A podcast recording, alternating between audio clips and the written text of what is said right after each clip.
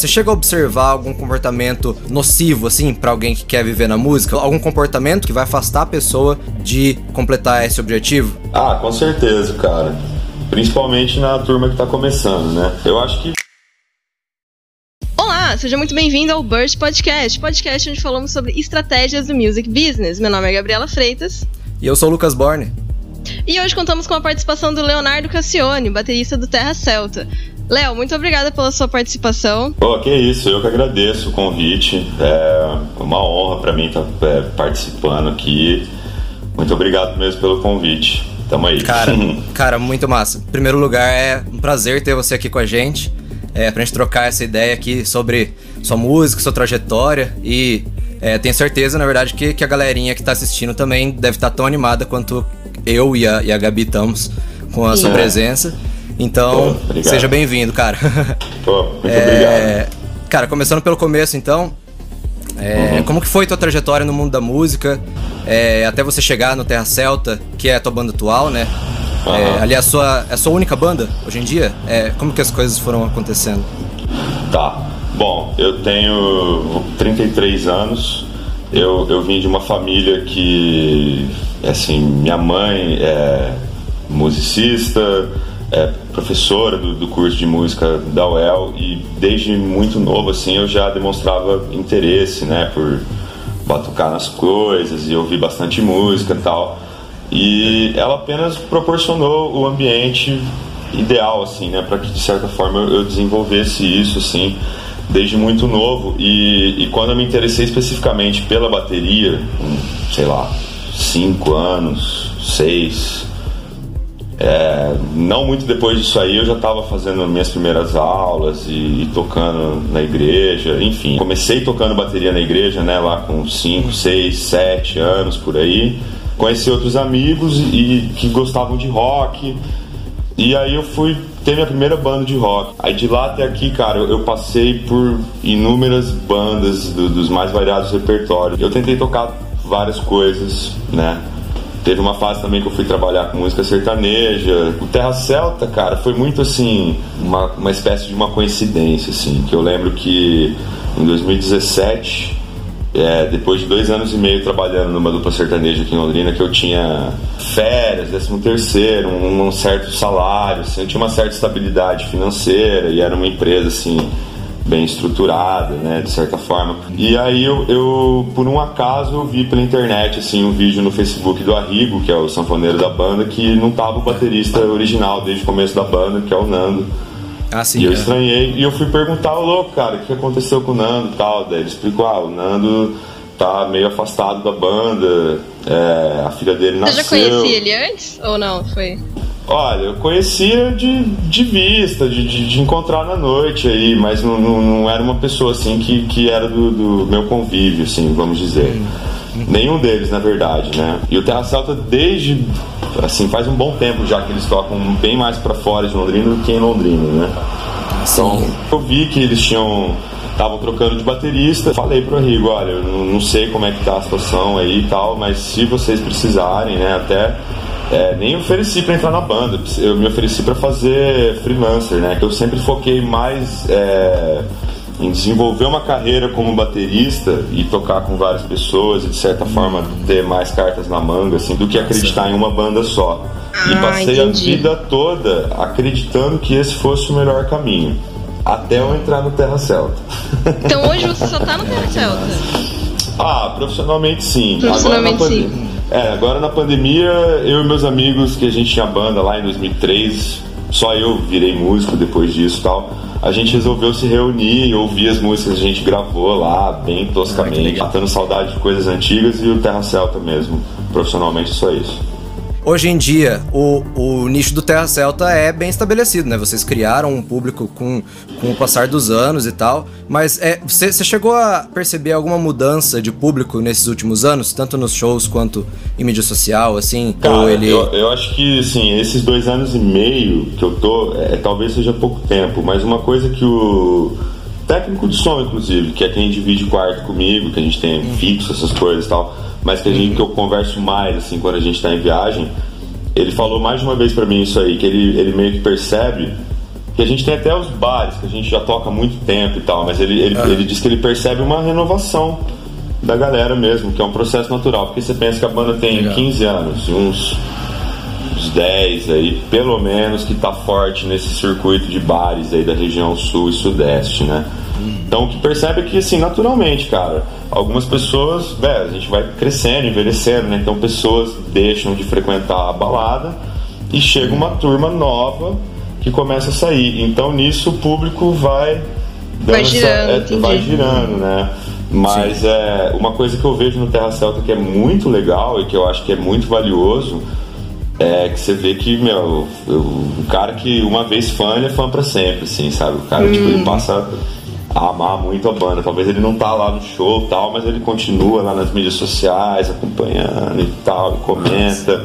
Às vezes vê um post, fala, ah, sei lá quantos anos atrás eu tava na faculdade, eu ia, vocês são demais. Tem esse carinho, assim, sabe? Tipo, por mais que troque o público dos shows, o lance da fidelização dos fãs ali é muito grande. É, eu lembrei de uma coisa que enquanto você falava para quem tá começando, essa coisa da apresentação e do retorno financeiro, né? E do investimento na parte da internet. Eu acho que tem um fio da navalha, cara, quando a pessoa está começando, muito grande, que, que principalmente para quem canta e quem compõe, que é o seguinte: ela vai conseguir uma grana fácil se ela montar um repertório de covers bem pensado, aprender a tocar esse repertório no violão e cantar, cara, com não muito esforço, essa pessoa vai conseguir tocar aí na noite e conseguir levantar uma grana e conseguir sobreviver. Hum. É fundamental cara fazer isso, cara, porque você precisa adquirir bagagem, manja. Definitivamente uma faculdade de música não garante porra nenhuma, tá ligado? Hum, tipo, exatamente. não, falando sério. Porque ah, se sobreviver, principalmente do palco, cara, porque o palco é a real experiência de uma apresentação musical, manja. E, e ele é um lance assim que até hoje, cara, eu vou subir, eu, eu, depois de 17 anos tocando na noite, aí rola um frio na barriga. Manja. Caraca. É. Não, é sério. Até aquele lance, assim, né? Você, você passa a ter muita vontade de fazer xixi. Você vai no banheiro, pum.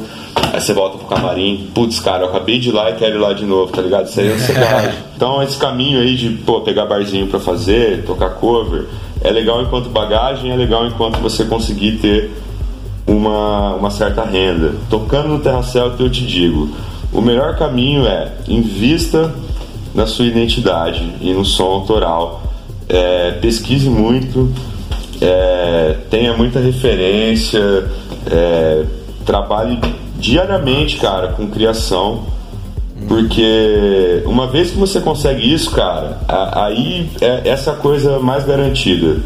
Assim, mano, que, que, Desenvolver que... Uma, uma identidade, né, cara? Desenvolver tanto identificação com, com o público também. As pessoas que, que gostam daquilo, é, daquilo que você está trazendo, com o seu conteúdo autoral principalmente, elas vão se identificar com você. E aí vão virar fãs que nem o que você citou do, dos fãs antigos da, do, do, Terra Celta, que depois de 15 anos, é, 17 anos, o pessoal vai lá e, e curte ainda. Porque você cria fãs, você não cria pessoas que consomem sua música só de vez em quando por comodidade, né, cara? Exato. E essas pessoas elas só vão se identificar com você se você realmente se identificar com aquilo que você está fazendo. Você hum. tem que ser a pessoa que mais acredita naquilo que você está fazendo. Se, se você não tiver... fingir ser um gostar de um estilo, você fala. Exato. Você tem que, cara, você tem que ser pura verdade a hora que hum. você está no palco, porque cara é muito perceptível o desânimo, sabe? E eu digo hum. isso porque eu já fui freelancer, sideman aí por muito tempo.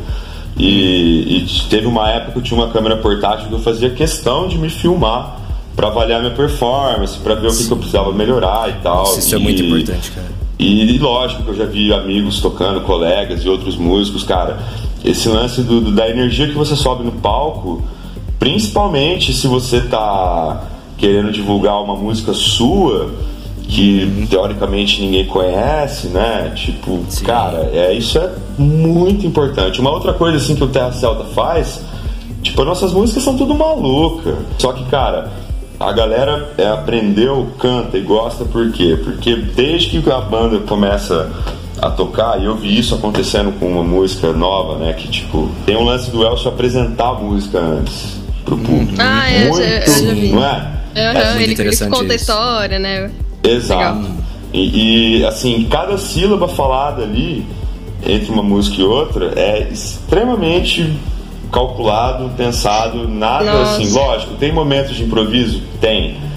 Eu falar pra vocês que, cara, é, repertório no show do Terra Celta comigo, talvez só nos três primeiros meses.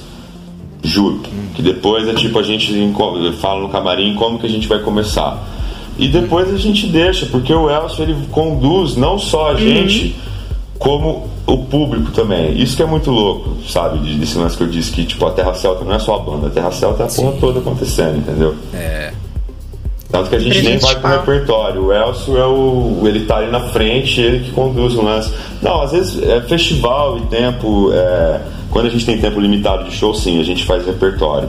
Na última live que a gente fez, que a gente quis fazer uma coisa bem organizada e tal, produção mais caprichada, a gente também faz repertório. Mas nos shows do dia a dia que a gente fazia, nem tinha mais repertório.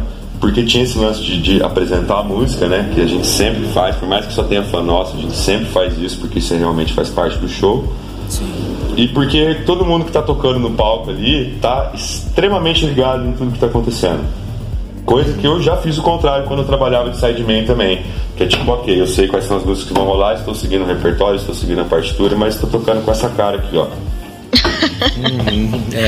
Foda. É Não, complicado. repara em show, assim, que, cara, boa parte dos músicos aí profissionais, ele, sei lá, e nenhum problema em tocar assim também. Você tá ali na, na posição de coadjuvante, sabe, sideman, não tem nenhum problema mesmo você ter essa postura. Agora, se você é integrante de uma banda, tipo, agora eu lá tocando bateria na Terra Celta, tipo, teve uma fase de teste, assim, né, de adaptação. Eu fiquei um mês lá tocando com a roupa que eu me visto todo dia, roupa preta, sem figurino, lendo as partituras que eu não tinha decorado ainda, manja. De cara séria, mas ele, meu, hora eu falei, eu, um breve momento, assim, depois de, sei lá, dois final de semana, eu falei, cara, eu preciso aprender a decorar logo isso aí. Eu preciso pôr a roupa, eu preciso entrar na onda, eu preciso, tipo, entrar nessa loucura, porque tá muito. Eu tô me sentindo fora de contexto aqui. Sabe? Então Ah, é, é- A coisa toda tem que ser.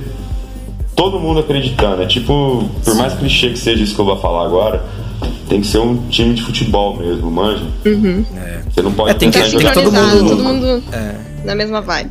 É, tem que todo mundo se identificar, cara. Se identificar com, com o som que você tá passando, porque, principalmente se é um conteúdo que é autoral, é, se você não acredita naquilo que você tá passando pra galera, ninguém vai, vai acreditar também. Se E o, o próprio público músico não sente. acredita. O público sente, volta a Ah, sim, dizer. exatamente. O Com certeza. público sente. Tanto o desânimo quanto o ânimo, assim, sabe? Uhum. É, é, é muito maluco, assim.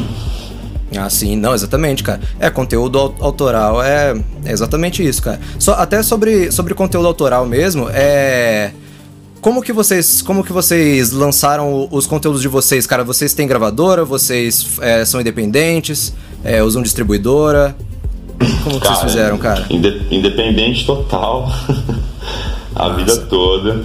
A única coisa assim que eu acho que faz toda a diferença é que tipo a gente tem a banda, né, os seis músicos, a gente tem a equipe técnica, né, técnico de som, road, tem o motorista, todo mundo fixo, é sempre a mesma equipe, isso é muito importante, tá? Massa. Mas é a peça muito importante pro, assim, pro, pro sucesso da banda, vamos dizer, em questão de volume de shows principalmente, é a nossa produtora, que é a Suzana Proença. Ela quando entrou para pegar a banda para vender, para produzir, divulgar e tal, ela tipo triplicou o número de shows, quadruplicou, eu acho, o número de shows no Cara, ano. que massa, que massa. Uma coisa muito louca. Então, assim, isso faz muita diferença. É alguém na banda que faz só isso. Mano, comercial. Uhum. Trabalha com produção de show. e produção artística e comercial. Então, ela lida, de- lida com venda de shows. Uma das nossas maiores vantagens talvez seja isso aí. Tem uma pessoa para cuidar só disso. Nos eventos, cara, eu acho que depende muito, sim. Porque, assim, por exemplo, no Jeans Kriegers, a última edição que eu toquei, que foi lá em São Paulo, não lembro o que, que estava tendo em São Paulo, mas a gente não tinha hotel. A gente, o show era de tarde, então a gente estava tipo meio que assim. O ônibus estava parado perto do lugar e era isso aí. Eu, a gente tinha, eu ficava lá no camarim, eu ficava no ônibus, né? Vocês É. verem que vida de, de- de- da estrada aí tem vários perrengues, né? Mas eu eu Ah, fiquei um tempão no camarim tava meio assim, e aí eu tava lá com as minhas baquetas lá no canto, lá, aquecendo, praticando, uhum. sei lá, numa borrachinha. E de repente colou uma pessoa do lado lá, começou a trocar ideia. Cara, eu troquei uma ideia com a pessoa, sem nem saber quem que era. Era o dono do festival. Nossa! Cara, que massa! E uma pessoa super tipo. Sabe, eu nem sei se é, porque eu não tava com figurino, não tava com nada, tava de roupa preta lá, meio uhum. no canto lá, sabe, tomando água, uhum. né? Tipo, meu, nem sei se o cara se ligou que eu era da banda, provavelmente sim. Então eu lembro desse caso aí da pessoa tá lá e super acessível, um cara super bacana, minha memória é cara, péssima, não massa. vou lembrar o nome dele. E eu lembro que esse camarim, assim, tava super da hora, assim, tinha uma banda até que tava gravando um clipe. Tava a equipe de produção do clipe dos caras no camarim, tava gente das bandas, hum. tava bicho, tava. Que então, massa. assim, tem festivais que são bem legais, assim, camarim com todo mundo junto, cervejinha. Ah, camarim, aquele camarim grande. Tem, isso rola. Daí tem. Diga, Gabi, pode falar. Não, eu ia fazer uma pergunta sobre Passa. o que você tinha falado antes sobre a produtora, né? Uhum. Só para o pessoal entender como que funciona uma produtora um contrato com uma produtora? Então, é, o nosso caso é específico, porque o Terra Celta é uma empresa, né? E aí os sócios dessa, um dos sócios dessa empresa é a Suzana, que é a nossa produtora. Os outros sócios são os ah, integrantes da banda, todos os músicos e a relação é que eu assim, então lá no Terra Celta não funciona como costuma funcionar, mas eu sei que o que costuma acontecer aí com quem vende show é o seguinte: vamos supor assim que a Gabi tem lá o trabalho dela e eu sou vendedor de shows e quero vender o show dela. E aí eu consigo vender um show e aí eu ganho comissão. Ponto. Ah, entendi. É assim que funciona. Assim. Legal. Mas lá no, no, Terra Celta não é esse o acordo, por conta da Suzana ser sócia e da, da, da, tanto quanto todos os outros músicos. Então a, uhum. lá Tem funciona meio que da seguinte forma: é, todo mundo faz, cada um faz a sua função e meio que todo mundo ganha igual, assim, é mais ou menos assim que rola lá. E, e, e para quem está começando, e para quem tá começando, pode muito bem também conseguir fazer uma, uma sociedade é, desse tipo com, com conhecidos que já trabalham com isso ou que sabem é, um pouco sobre a indústria musical. É, Com certeza, cara. Suficiente mais contatos, né? É, exatamente. Né? Pessoas que. Amigos que tenham contatos, se você conseguir uhum. fazer, por exemplo, uma, uma sociedade com alguém que tem vários contatos, que tem contato de é, dono de bar, e por meio da, da sociedade você distribui os lucros com a, com a pessoa e, e faz exatamente isso. Não precisa ter gravadora, você não precisa ter produtora de, é, de venda de show, não precisa ter contratos, né? Você faz simplesmente uma, uma sociedade com a pessoa, a empresa é. é Exato. É, são vocês dois, ou vocês três, ou quatro. Sim, cara, é, e na verdade, esse lado aí, ele é, ele é tão importante, se você quiser sobreviver da sua música, quanto você tocar bem o instrumento, quanto você ter suas próprias canções e tal. E, e, a maioria dos músicos não sabe fazer isso, cara. Essa é a grande verdade, assim, manja. Eu lembrei de um exemplo. Enquanto você estava falando disso aí de venda de shows, é, eu já trabalhei em um local, uma dupla sertaneja, que não estava tendo show. A pessoa que deveria vender shows não estava conseguindo vender shows dessa venda. E aí um, uma das pessoas lá que, do, do, do, da equipe falou, olha, eu conheço uma pessoa que pode vender shows. E, e aí depois, cara, beleza. E, e aí de fato a agenda melhorou bastante mesmo, assim. E aí eu fui conhecendo a pessoa, né, cara? Viajando algumas vezes esse cara que vendia viajava junto com a gente e tal. Sabe o que o cara fazia antes de vender show de duplo sertanejo? É. Vendia é. móveis nas casas Bahia. Detalhe, cara, ele começou assim. Só o cara saber músico, ser velho. vendedor, vendia móveis. Não, não, mas eu não, eu, não, eu não, estou, por favor. Mas quem está assistindo, não entenda isso como eu menosprezar o trabalho, jamais. Mas Sim, estou dizendo, não. a trajetória do cara é o seguinte: ele começou como vendedor lá, cara. E aí ele foi indo, crescendo, crescendo, vendendo comissão.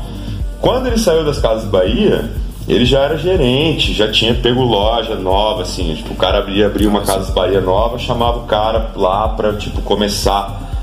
Ele já era um cara fudido, mas que começou como? Vendendo, tipo, como vendedor como qualquer outro. Ele foi crescendo no ramo, e aí quando ele foi lá trabalhar nessa dupla sertaneja, ele já era um senhor lá dos seus sei lá, quase 50 anos, vamos dizer. Então, eu acho assim, cara, é, às vezes quem você nem imagina pode conseguir vender um monte de show seu. Exatamente. E o cara, cara. É, é, muito assim. É, saber vender é uma arte também, cara. Hum. Tipo, às vezes você tem uma puta estratégia, mas se você não tem o cara lá na linha de frente também para fazer o lance ah, corpo a corpo, é, fica difícil, manja. Não, com certeza, com certeza, cara. E, tipo, a melhor parte de você ter uma sociedade com, com uma pessoa que manje disso é que você não fica dependendo, por exemplo, de gravadora, cara. Eu já vi alguns exemplos de gravadoras que fizeram contrato com artistas e tal e deixaram é, eles de lado, tipo, conseguiram de alguma forma deixar eles de lado e não estavam vendendo shows deles, não tinham interesse em vender mais show desse artista e o artista não podia fazer shows ele mesmo porque ele tinha contrato com a gravadora e isso, então ele estava proibido de, de marcar shows é, ele mesmo. E a gravadora tinha deixado ele de lado, então você fica ali preso e aí você fica tantos anos lá, ou quanto tempo foi, for o seu contrato, sem poder fazer show algum, cara. E isso para mim é uma das maiores contras de você ter um contrato com gravadora. É um dos maiores prós de você ser independente, né? Sim. É, pra mim é, é muito isso. É, eu já, já que gostaria de engatar então na próxima pergunta. É, Léo, quais que você acha que são os prós e os contras de ser um músico independente? Os prós é, é a autonomia, não é nem só na parte da negociação, mas a autonomia de criação mesmo, autonomia estética uhum. é, autonomia de repertório. Sim. E de, de, tudo, de como gerenciar a sua carreira, né? Esses são os prós. E os contras é a instabilidade, a incerteza. Mas eu digo, cara, que hoje em dia é difícil também você falar que gravadora X vai te dar uma puta estabilidade, hum, com certeza exatamente. de muita coisa. É, eu, eu, eu, tocava em uma banda em 2014, 2015 chamada Base 2, é, que a gente tinha um rolê aqui na região sul do, do, Brasil. Tinha um repertório de covers, mas a gente também tinha um disco de músicas autorais. Esses, essas músicas eram tocadas no meio do show. E a gente conseguiu é, ir lá para aquele programa lá, o Superstar da Globo. Vocês lembram desse Nossa, programa? Que da hora. Lembro, lembro sim, sim cara. A última edição, ou a penúltima edição, a de 2015. A gente primeiro foi pra seletiva de Curitiba. É, hum, passou. Que da hora. E foi. Cara, daí a gente foi pra do Rio. Enfim, a gente ficou entre as 50 bandas de 5 mil. Daí eles chamavam 10 bandas por semana. Aí você passava a semana lá na, na, no Rio com tudo pago, aérea, hotel. Ia no Projac Nossa, lá os dias para gravar conteúdo, para gravar música, porque era tipo tudo dublado menos a voz, que era ao vivo e tal. Mas, cara, o primeiro dia, a segunda de manhã, eu nunca me esqueço disso, cara. A segunda-feira de manhã lá no Projac eram todas as bandas reunidas, as 10 bandas da semana. Todo mundo meio assim, né, cara? Tipo, sem se conhecer. Meu, das 8 da manhã até o meio-dia, sabe o que, que rolou nessa segunda-feira aí? É advogado do Superstar, advogado da Som Livre, produtor geral do, do, do programa e sei lá, três ou quatro pessoas, cópias dos contratos para todos e aí, lendo cláusula por cláusula, a gente passou a manhã toda lendo os dois contratos. Nossa. E eu vou dar um resumo assim no português bem claro. É tipo, basicamente, é. vocês que se fodam músicos, se acontecer alguma coisa boa pra carreira de vocês, vocês não têm direito a basicamente porra nenhuma. E é tudo nosso. Foda. E, tipo, não, é sério, é tipo assim, vender alma pro capeta mesmo, assim, sabe? É tipo. É bizarro. Eu lembro que eu, eu só sentado assim, ouvindo as cláusulas e tipo é total. Assim, se você lá, a banda que tivesse qualquer tipo de projeção ali, a partir daquela manhã, na verdade, você qualquer coisa que viesse acontecer com a sua banda a partir daquele programa é, era já tava na mão do som livre. Todo mundo assinou já dizendo isso aí. Tá que foda, que foda Caraca. isso. Os muito contras foda. são muito mais fortes que os prós, então. Cara, cara, isso é um negócio que ninguém fala. A som livre tipo, é, é muito... Brasil, né? Lembre-se disso. É, exatamente. É. Exatamente. E cara, é exatamente isso para mim, para mim esse é o principal rolê que na verdade todo mundo fala desde os desde a época do, do famoso, dos famosos contratos de vender a alma pro diabo, exatamente o que você falou, cara. de, tipo, do, do, do rock lá do, dos anos 70 e tal, a galera que falava isso, ah, você vai assinar com gravadora, você vai vender tal pro diabo, porque, tipo, na época, principalmente, né, que tinha muito venda de, de disco e tal, é, você tinha. Era, era bem possível você ficar famoso, a gravadora conseguiria, conseguiria bem facilmente deixar você famoso e tal na época. Sim, elas tinham esse poder, né? É, tinha pouca concorrência, tava tudo na mão delas, assim, elas, consegui, elas conseguiam na época. E. Isso acabou. Só que é, exatamente. Isso é. acabou. É. De qualquer forma, elas elas não vão conseguir te dar a certeza que vão te que vai te deixar famoso. Só que caso você ficar famoso, aí aí elas aí elas têm o contrato, né, cara? Pois é. é. Depende do contrato também, mas acho que a grande maioria deve, deve é, cara, ser mais ou menos a base, assim. Não, não vamos dizer assim que elas estão fora da jogada hoje, né, cara? Mas Tá, tá muito mais fácil não só de, de, de, produzir sua própria música hoje, mas de distribuir ela também, né? Distribuir, exatamente. O lance é que, a, a, a por exemplo, você tá lá numa Som Livre, para começar, se você tá lá no Som Livre é porque você já tem ali uma certa história vindo antes até chegar ali. Você já é um fenômeno de público, então você serve hum. para eles, né? Como que, como vocês estão fazendo para manter o público aquecido nessa quarentena? Eu vi que vocês fizeram algumas lives, né? Olha, tem não só essas lives aí com a banda toda, a gente fez algumas lives de música tradicional irlandesa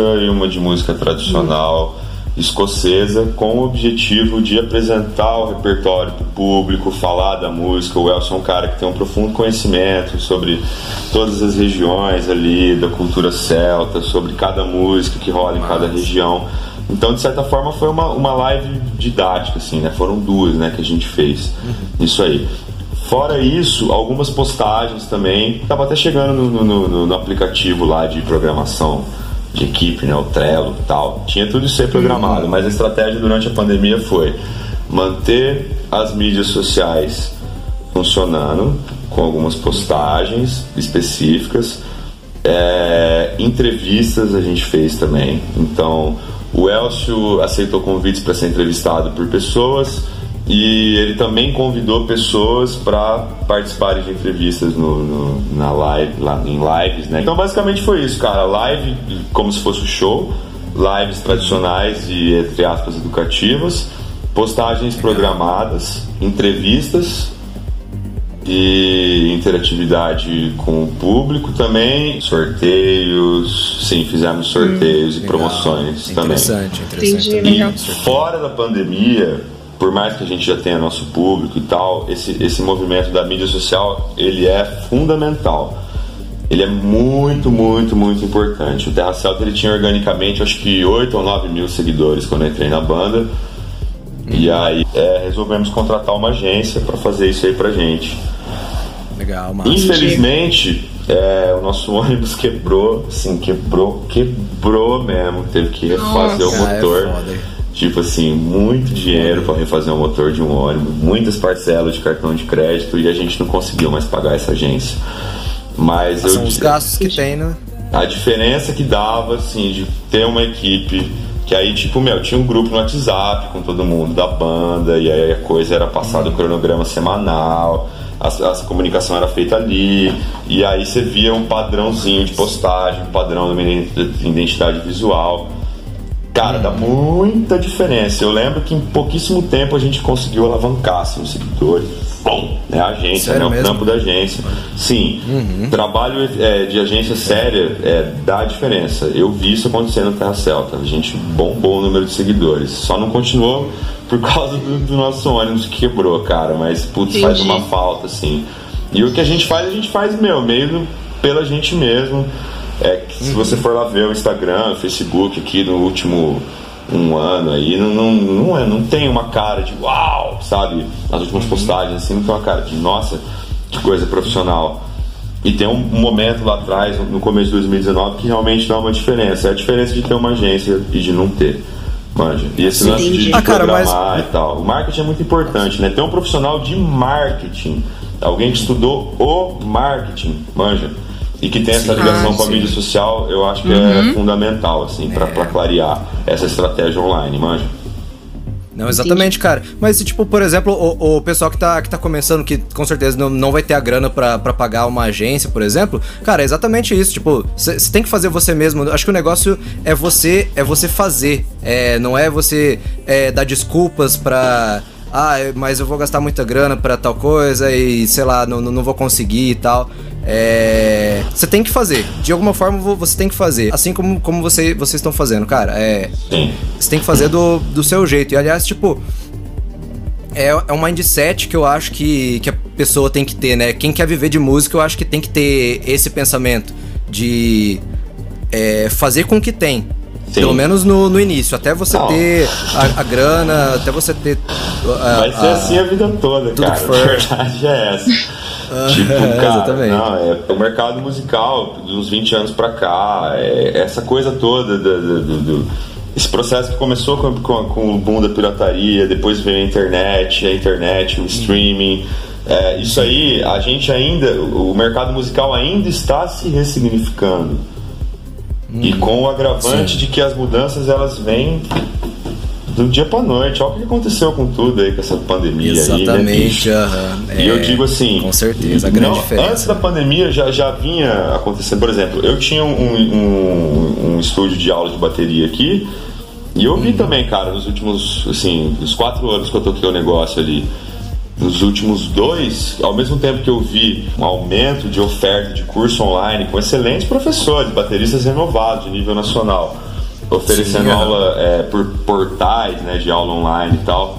Ao mesmo tempo que eu vi essa demanda, essa oferta aumentando, eu vi meus alunos diminuindo, em particulares. É. Uhum. E, então eu acho que a, a, internet, o lance da, da, da conectividade, da globalização, isso aí mudou tudo e continua mudando, manja. Então eu acho que para quem está começando, volto a dizer, tem que ficar muito ligado nesses dois lados do, do, negócio, manja, que é o lado disso aqui, de ir lá participar e conhecer gente, e o Sim. lado de, de fazer tudo o mais correto possível na internet. Com e certeza. eu não sei te dizer qual é a fórmula de fazer tudo o mais correto possível, mas eu acho que cada caso é um caso. Sim cada estratégia é uma estratégia Sempre. e tem muito a ver com hum. o que é o trabalho daquela pessoa, quem que é o público que ela, Sim. quem que é o público dela, que ela quer construir, às vezes nem tem aquele público, ela quer construir um é. público, é um nicho novo, enfim, né? É um é individual, né, cara? Varia, sempre vai variar de artista para artista. Mas, tipo, por exemplo, em geral, é, você chega a você chega a observar algum comportamento que é nocivo, assim, para alguém que quer viver na música? Alguma coisa que, que vai afastar essa pessoa, algum comportamento que vai afastar a pessoa de completar esse objetivo? Ah, com certeza, cara. Principalmente na turma que tá começando, né? É, e eu também já, já estive começando, é, passei isso. Eu acho que o principal é, cuidado é, é não confundir tudo Manja, é, trabalho, trabalho. Não é porque o músico trabalha num local que pode beber, que pode paquerar, que ele necessariamente pode ou deve fazer aquilo. Eu acho que é de cada um. Tem que ter bom senso, né? É, não tô querendo cagar regra aqui, sabe? Mas é, eu acho que. Imagina se você é o dono do bar, o contratante, whatever. Uhum. Me Sim. contratou. Aí eu vou lá, tomo todas no teu bar. Todas Tô em cima das minas depois. E aí? Qual que é a imagem que você vai ter de mim? É. é. Imagem profissional. É, né, cara? cara, e assim, você não precisa virar um xarope. Mas eu só acho assim, você quer viver disso, cara? Que beleza, se, você tem uma banda que consegue tocar num bar aí e você faz isso por hobby, todo mundo faz isso por hobby. Uhum. Enche a cara mesmo, velho. Tá tudo certo, faz o que você quiser. Exatamente. Uhum. Sabe? Porque Com até certeza. o que eu vi aqui, os bares que permitiam esse tipo de coisa, normalmente trabalhava só com esse tipo de música, assim, no, até um certo uhum. nível de profissionalismo, vamos dizer, sabe? Uhum. Então, ah, mas agora, na boa, cara, é, eu digo porque eu conheço bem dono de bar, faz muita diferença a sua postura quando você está se apresentando, principalmente no começo da carreira. Então, quanto mais sério, íntegro comprometido com aquilo você é, se demonstrar ser, é melhor para sua, é melhor para você voltar lá depois. Manja, isso aí não é só no questão de não beber ou de não fazer o que você tá afim de fazer. É pontualidade, cara. Ninguém no Brasil parece que dá muito valor nisso, né, cara? Pontualidade não é uma coisa da nossa cultura. Mas, cara, eu te digo, em todas as bandas que eu toquei, que viajavam, e acredite, sobreviver de música vai envolver estrada em quase todos os casos, cara. Em todas as bandas que eu vi que viajavam, atraso é uma coisa assim inadmissível. Eu juro. Assim, eu, eu já trabalhei em lugares que havia multa, assim, é sete horas a saída. Chegou a 7-1, a cada um minuto é, tinha acho que 4 minutos ou 5 minutos de tolerância, depois disso tinha multa por minuto no seu cachê. Muito Nossa. Bom. Muito bom, muito bom. É. é exatamente isso, cara, porque é, é um é um comportamento muito. É um vício muito ruim do brasileiro, né, cara? É ser sempre atrasado. E, tipo, é um, é um negócio. Se você não for atrasado, se você for pontual, é. Você principalmente pra. Porque exatamente, é, você é, se destaca. exatamente, exatamente, porque quase ninguém faz isso. Então, é. E, e, tipo, em, em relação à a, a banda qualquer projeto artístico, na verdade, você ter uma pontualidade é essencial para você conseguir manter seus objetivos, né, cara? Porque se você não for pontual, você não vai tá. Significa que você não, não tá realmente é, dando o seu melhor pro, pro seu projeto. Então. É, então vamos pensar assim: você chegou 23 minutos atrasado, com a long neck na mão, cumprimentou todo mundo, nem montou suas coisas ainda. Não, é sério, porque você vê muito disso aí, cara. Eu tô, Sim, toco na noite de 17 anos já, cara. Então, assim, eu acho que começa desde sempre. Meu, quero viver disso, você tem que desde sempre, cara, tentar ser o mais profissional e íntegro possível. Porque eu te digo, cara, são vários e várias, vários passos que você tem que dar, várias pequenas conquistas, é um contatinho aqui que você fez, conheceu aquela pessoa ali, conseguiu que aquela outra pessoa ouvisse falar de você, viu você tocando, vários pequenos passinhos, cara, mas para você perder tudo é uma cagada só que você tem que fazer, tá ligado? E às vezes uma sim. dessa aí de, de falta de compromisso com você mesmo, com o seu trabalho, é o suficiente, né, cara? E, e sem contar, né, tanta história de banda de rock aí, pelo menos que a gente não conhece, que, que foi pro ralo por causa de, de abuso de droga, abuso de álcool, né? O meio, não vamos ser hipócrita, né? O meio tá cheio disso aí, o meio proporciona isso. Você vai tocar em um monte de bar, você vai tocar em lugar que as pessoas estão lá para fazer isso mesmo. Então, eu acho que você tem que ter muita consciência do que você quer. O que eu te digo, cara, é isso aí. Ó, eu, eu tô aí desde 2002 tocando na noite. Foi uma postura que, cara, ó, quanto mais pontos você tiver a seu favor, é, é sempre melhor, assim, manja. E para uma banda Sim. também. Eu vejo assim, quantas vezes a gente. Bicho, é, tá marcado lá pro Terra Celta. A gente tem que chegar no bar 5 horas. Bicho, 10 para 5 a gente tá lá, o contratante, ou o bar, ou o cara do som chega lá 5h40. Nossa. Não, é, super cara. comum acontecer. Cara, o profissionalismo mesmo é é, é isso que você falou, cara. Chegar cedo, por você fazer as coisas que você tem que fazer sem ficar enrolando em cima do palco. Agora, cara, quando começa o teu espetáculo, ali que é o teu momento de de ser artista, que, que é, ali que é o momento de você jogar sua arte e ser quem você é, independente do que você quer passar para as pessoas.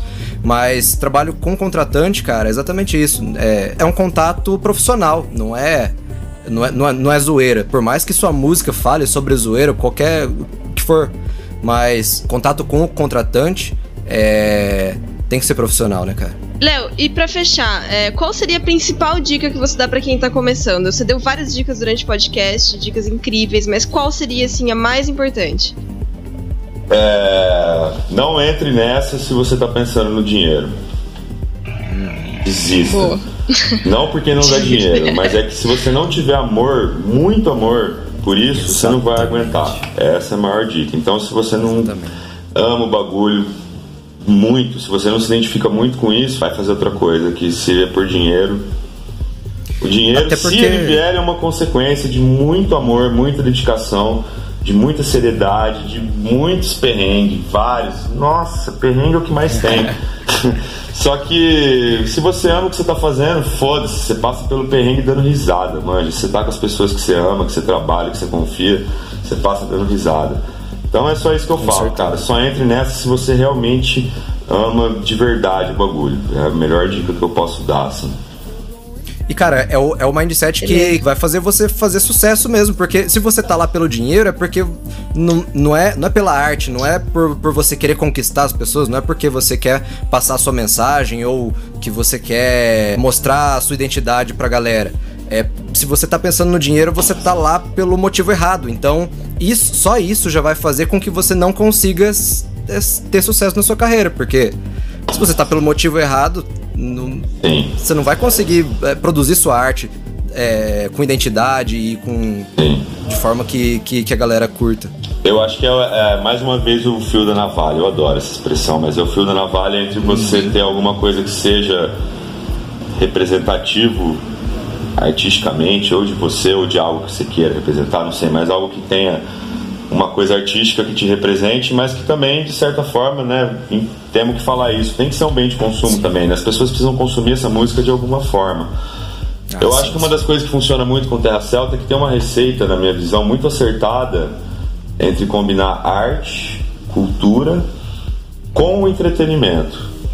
Uhum. Manja. Sim. Arte e cultura no sentido de trazer a música celta, cultura celta, instrumentos que é. as pessoas nunca viram na vida, apresentar esses instrumentos fazer uma música com identidade própria, a identidade do brasileiro, do deboche, essa hum. coisa assim. Escutamos muito Mamonas Assassinas quando a gente era jovem, tá ligado? Hum, Mas de misturar isso é, é, da arte com o entretenimento. Então eu acho que é isso. Não dá pra gente viver num, num mundo idealista que achar que eu só tenho que buscar a minha verdade enquanto artista e isso basta. Não, você tem que pensar que as pessoas vão ter que consumir isso aí também. Você vai ter que. Ah, você quer sobreviver disso e tal. Mas é, é achar esse meio do caminho, Tem achar esse um equilíbrio. É, é, e isso é, aí é foda. Eu não, eu não, consigo dar uma receita do que vai funcionar. Sim. Mas eu acho que saber equilibrar esses dois aí é, é, é, uma, é uma coisa a se pensar, assim para construir uma Com identidade. É. E é exatamente assim que a gente finaliza mais esse episódio do Burst Podcast. Valeu, é, Leonardo. Muito obrigado pela sua presença, cara. É, foi uma honra ter você aqui é, com a gente. Cara, integrante de uma das bandas paranaenses mais originais, com maior sucesso do Brasil. E, cara, queria deixar esse espacinho agora para você falar um pouquinho sobre esse novo álbum aqui que vocês, que vocês acabaram de lançar esse ano agora, 2020, o self-titled, né, o Terra Celta. É um disco diferente dos outros trabalhos, né? Ele tá mais eclético, tem umas misturas um pouco é, diferentes, são algumas novidades, né, que a gente misturou música latina no meio, a gente misturou rap com rock, então assim, ele tá um pouco mais ah, eclético. Tem outras, né, outras linguagens assim. Massa demais. Isso aí, galera, ó. Streamem o novo álbum do Terra Celta, tá maravilhoso, tá muito foda. Lançamento agora 2020. Tem a Gaia, que é muito foda. É, e é isso aí, galera. Ó, Confiram lá que tá sensacional. A gente vai ficando por aqui. Até mais.